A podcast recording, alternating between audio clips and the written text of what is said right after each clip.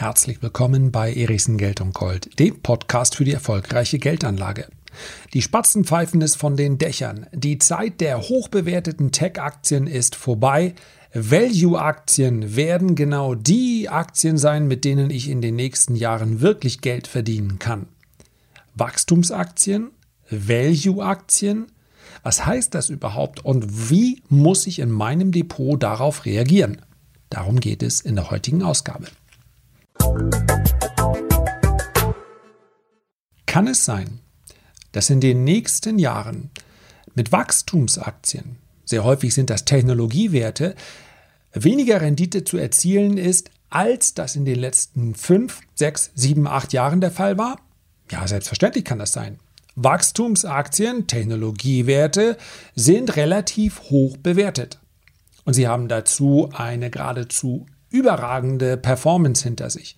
Einen Bullenmarkt, wie man ihn noch nie gesehen hat.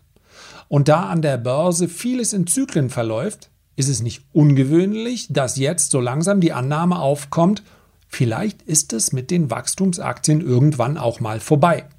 Das heißt ja nicht, dass die dann in Schutt und Asche in sich zusammenfallen. Fallen. Das heißt nur, dass man möglicherweise mehr und mehr auf Value-Aktien setzen sollte weil Value-Aktien sehr häufig dann besser performen, wenn Wachstumsaktien ignoriert werden.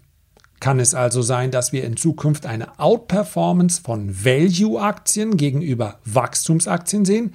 Ja, das kann sein.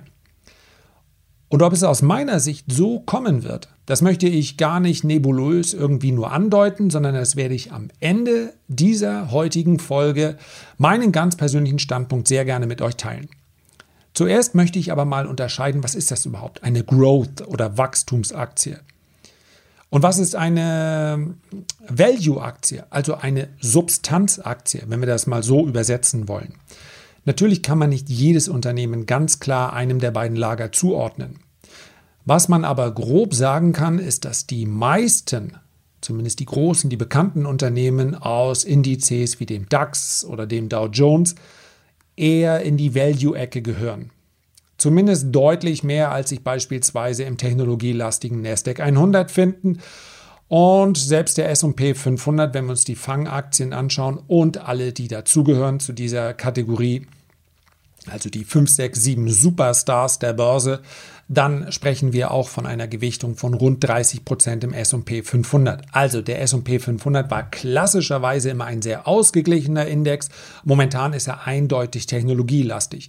Sollte diese Performance dieser Wachstumsaktien allerdings deutlich zurückgehen und andere Aktien dafür besser performen, dann wird sich das automatisch die Gewichtung ändern. Damit kann man schon mal dem ETF-Anleger sagen, lass so wie es ist. Ja, das ergibt sich dann von alleine. Wenn die Aktien deutlich schwächer laufen und Value-Aktien besser, dann hast du automatisch auch eine andere Gewichtung.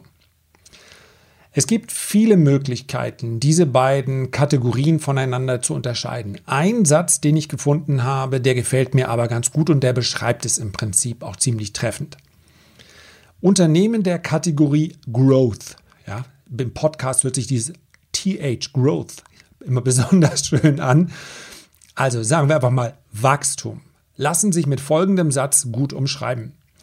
Ich kaufe einen Dollar für den Preis von einem Dollar und ich hoffe, dass dieser in naher Zukunft zwei Dollar wert sein wird.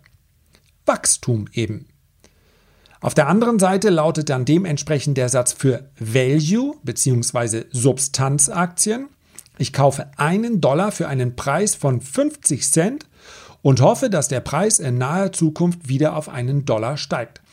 Das ist die uralte Herangehensweise von Warren Buffett und vor Warren Buffett gab es jemanden namens Benjamin Graham, der das Value-Aktien oder die Value-Aktienanlage so prominent gemacht hat. Letztendlich ist es aber genau das, was Warren Buffett im Übrigen in den letzten Jahren auch so ein bisschen äh, im Weg gelegen hat. Ja, wo kaufst du heute noch? Niemand hat zu diesem Zeitpunkt, als diese Sätze formuliert wurden, gedacht, dass Zinsen über Jahre hinweg bei Null liegen könnten. Das gab es einfach noch nie. Niedrigzinsphasen und gewisse Zinszyklen, die hatten wir immer. Aber über Jahre hinweg, mit kleinen Ausnahmen, letztes Jahr gab es ja mal den Versuch, 2000, Entschuldigung, vorletztes Jahr, 2019 gab es den Versuch, die Zinsen anzuheben. In den USA ist kläglich gescheitert. Aber ansonsten, so lange Nullzinsen gab es noch nie. Und da gerät natürlich auch die ein oder andere Kategorie ins Wanken. Wenn es nämlich keine sicheren Zinsen und damit sichere Rendite mehr gibt, dann werden natürlich Aktien umso attraktiver. Das heißt also, dass ich ein wirklich gutes, substanzstarkes Unternehmen für die Hälfte des fairen Wertes kaufen kann. Ja, das war für Benjamin Graham vielleicht noch möglich, weil damals die Analyse lautete, fahr zum Unternehmen hin, lies eine Zeitung, sprich vielleicht mit einem Brancheninsider. Heute kann sich jeder Laie per Knopfdruck und ohne dafür viel Geld auszugeben, jede Information über jedes Unternehmen besorgen. Das heißt also, selbst Value müsste man heute ein klein wenig anders charakterisieren, als es früher war. Als es früher der Fall war. Ja? Diese, diese Möglichkeit, echte Perlen, gerade auch in dem Bereich der großen Aktien, der großen Unternehmen zu kaufen. Und die Aktien sind einfach viel zu günstig, den gibt es nur noch. Diesen, diese, diese Gelegenheit gibt es nur noch, wenn wir einen Crash sehen. Ja? Durchaus das haben wir praktisch in jedem Crash erlebt. Insofern darf man vielleicht als einen der Investment-Tipps für die Zukunft betrachten, sei mutig im Crash. Die Anzahl der Ereignisse, bei der dieser Tipp nicht funktioniert hätte, beträgt null. Das war also schon früher so, heute ist es aber umso mehr so. Und ich verspreche dir, wenn der Markt erstmal 30 Prozent in kürzester Zeit fällt, dann wird es immer noch schwierig zu kaufen. Denn das Bauchgefühl sagt, diesmal ist alles anders. Das gehört zum Crash dazu. Der Crash entstünde sonst gar nicht. Aber sicherer denn je bin ich mir. Große Korrekturen, ob die nun so schnell ablaufen, dass wir es einen Crash nennen oder ob es einfach nur eine große Korrektur ist, sind Kaufgelegenheiten. Wer sagt, es ist keine Kaufgelegenheit, der sagt, das ganze die ganze Welt wird sich komplett umdrehen. Wir werden eine Phase hoher Zinsen bekommen. Wenn also jemand glaubt, wir werden so wie in den 80er Jahren viele Jahre 7, 8, 9 Prozent Zinsen sehen, ja, wenn jemand das glaubt, dann wird die Börse auch über mehrere Jahre hinweg eher seitwärts laufen unter dem Strich, so wie eben in den 80er Jahren. Wer das, so wie ich, das kann ich vorwegnehmen, für eher unwahrscheinlich hält, angesichts der riesigen aufgeblähten Bilanzen von Staaten, von Notenbanken und so weiter, der darf jeden Crash, jede große Korrektur als Kaufgelegenheit ansehen. Kommen wir nochmal zurück. Was ist Value Investing? Man achtet also auf die, statt auf das Wachstum alleine zu schauen, schaut man ganz wesentlich auf, das, auf die Qualität des Unternehmens. Ich stelle aber in Frage, ob das wirklich ein klassisches Merkmal ist des Value Investing. Aber so, das versteht man eben darunter. Man sucht sozusagen einen inneren Wert des Unternehmens, einen Substanzwert. Und dann versucht man, zu einem möglichst fairen Wert in diese Aktie reinzukommen. Wichtig ist also, dass man eine starke Marktposition hat. Und zwar heute, jetzt. Man könnte auch sagen, Value Investing bedeutet, ich kaufe die Vorzüge, die ich heute schon kenne und gehe davon aus, dass sie auch noch in Zukunft bestehen werden. Ich möchte dann innerhalb der Branche aber möglichst starke Unternehmen. Ich möchte Unternehmen, die solide finanziert sind. Während ich bei Wachstumsunternehmen einfach damit rechnen muss, dass die Bilanz häufig ein bisschen angespannter hinsichtlich des Fremdkapitals ist. Ja, nicht gefährdet. Aber dass Wachstumsunternehmen einen höheren Fremdkapitalanteil haben, ist durchaus normal. Das ist im Übrigen auch die einfache Erklärung dafür, warum die in den letzten Jahren so gut gelaufen sind.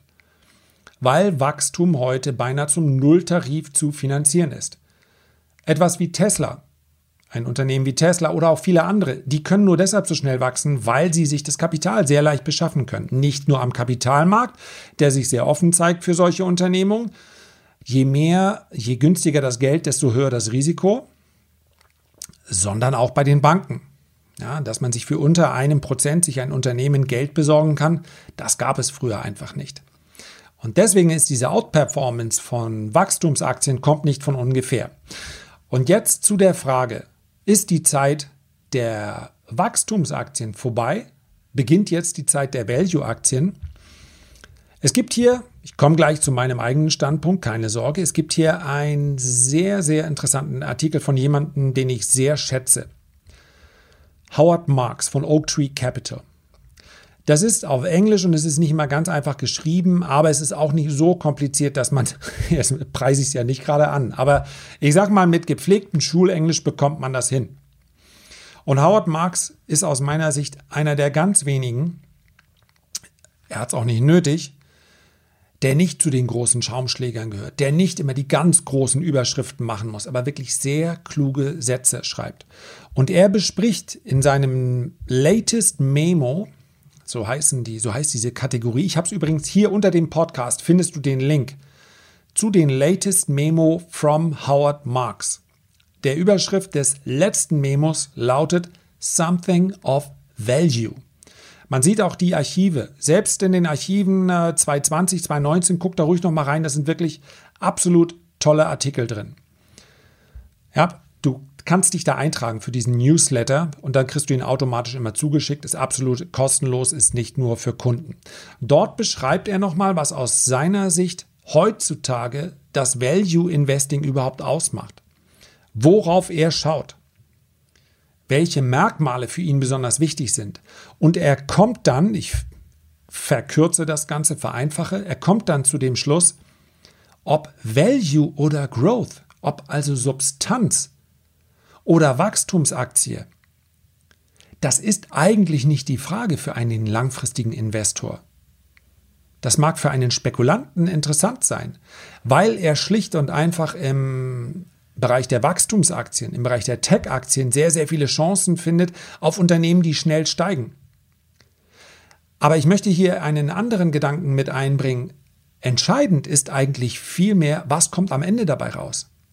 Das heißt also, wenn ich heute eine Aktie kaufe und die steigt nicht sofort, dann führt das bei vielen Privatanlegern dazu, dass die nach einer Woche sagen, ja, dann kaufe ich mir eben eine andere Aktie, alles andere steigt. Das ist aber ein aktiver Anlagestil. Wer langfristig investiert, der hat gar kein Problem damit, wenn eine Aktie sich vielleicht zwei oder drei oder gar vier Jahre in einem Dämmerschlaf bewegt, wenn sie sich dann verdoppelt, dann habe ich auf dieses Geschäft betrachtet, auf diese Investition betrachtet, immer noch eine interne Rendite von 17 oder 18 Prozent. Und das ist das Entscheidende. Die Geduld spielt heute offensichtlich bei der, selbst bei der langfristigen Aktienanlage gar keine Rolle mehr. Es ist, glaube ich, bekannt, dass wir bei den Renditespezialisten so etwas wie das Zukunftsdepot haben. Bis auf zwei Aktien sind dort alle Positionen deutlich im Plus. Aber du kannst dir vorstellen, wie häufig dann die Frage kommt, warum kaufen wir denn jetzt nicht eine andere Aktie als diese? Die bewegt sich doch seit einem Jahr gar nicht. Also, selbst diejenigen, die sich als langfristige Investoren bezeichnen, sind ungesund. Entschuldigung, ungeduldig und es ist ungesund, im Sinne eines langfristigen Investoren so über ein Unternehmen nachzudenken. Weil ich dann natürlich nicht mehr diversifiziere, ich setze dann nur noch auf Hotstocks. Kann man machen, das hat aber nichts mit langfristigen Investitionen zu tun.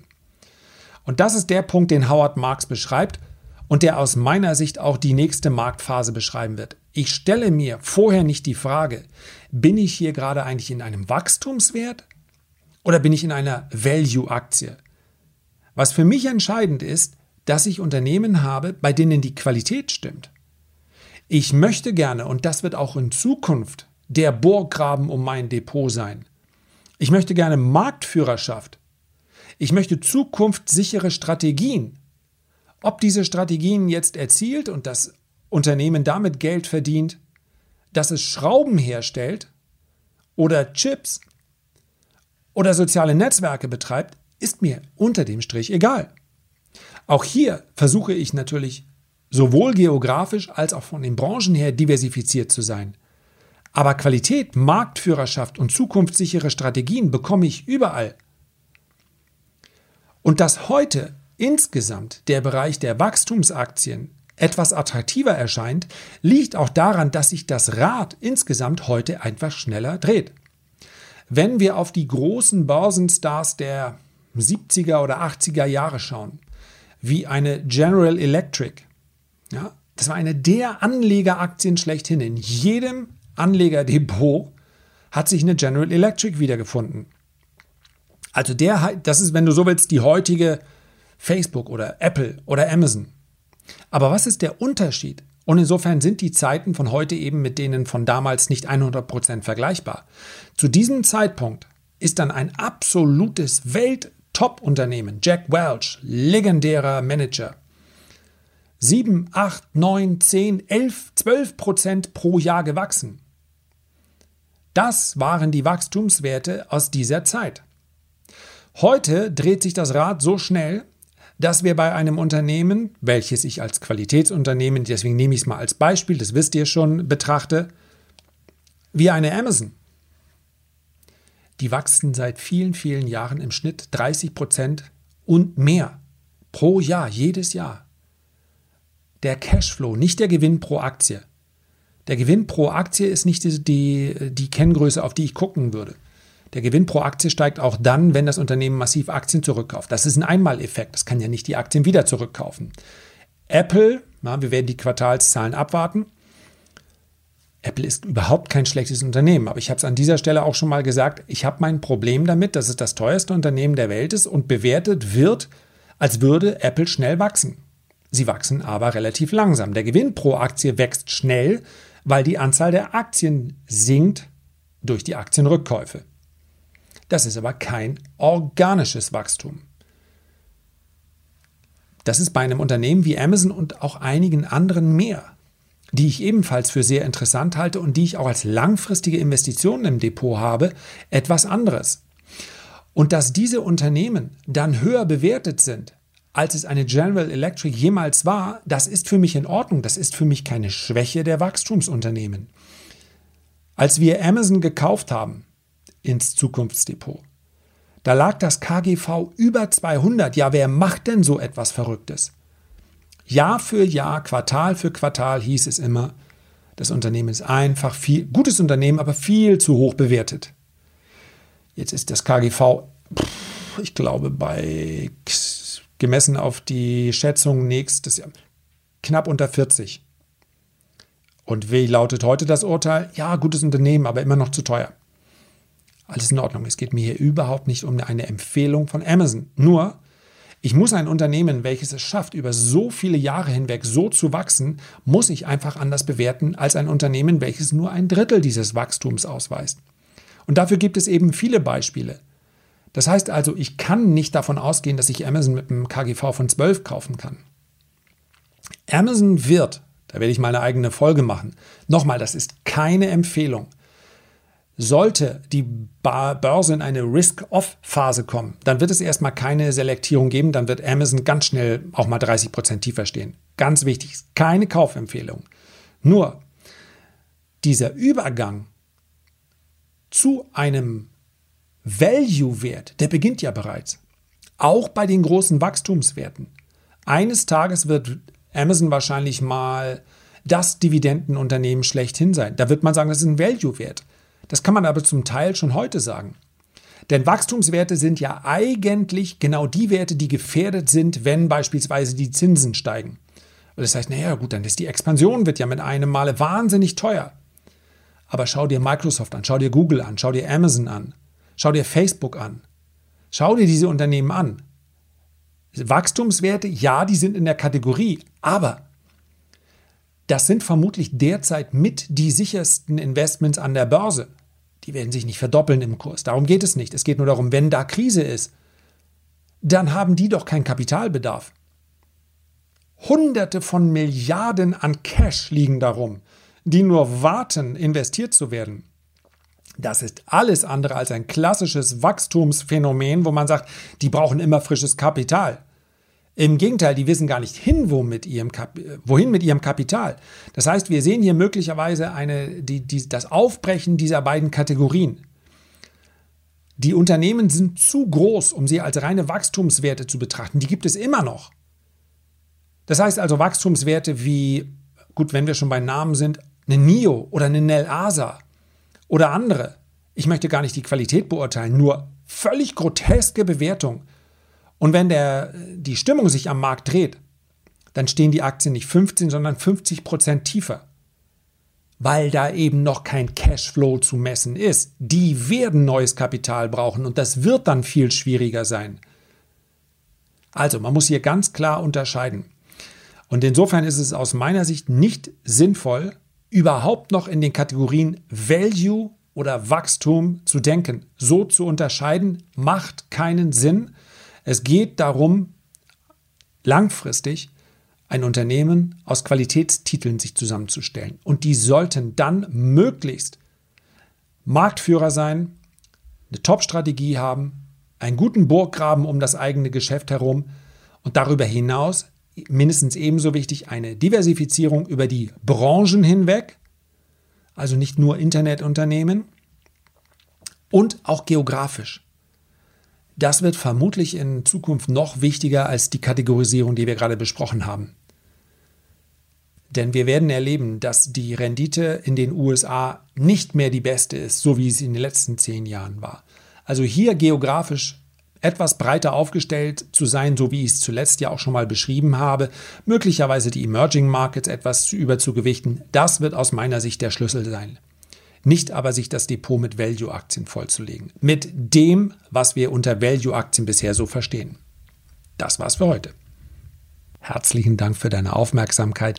Ich freue mich, wenn du auch beim nächsten Mal wieder mit dabei bist. Wünsche dir bis dahin eine wundervolle Zeit. Herzliche Grüße, dein Lars.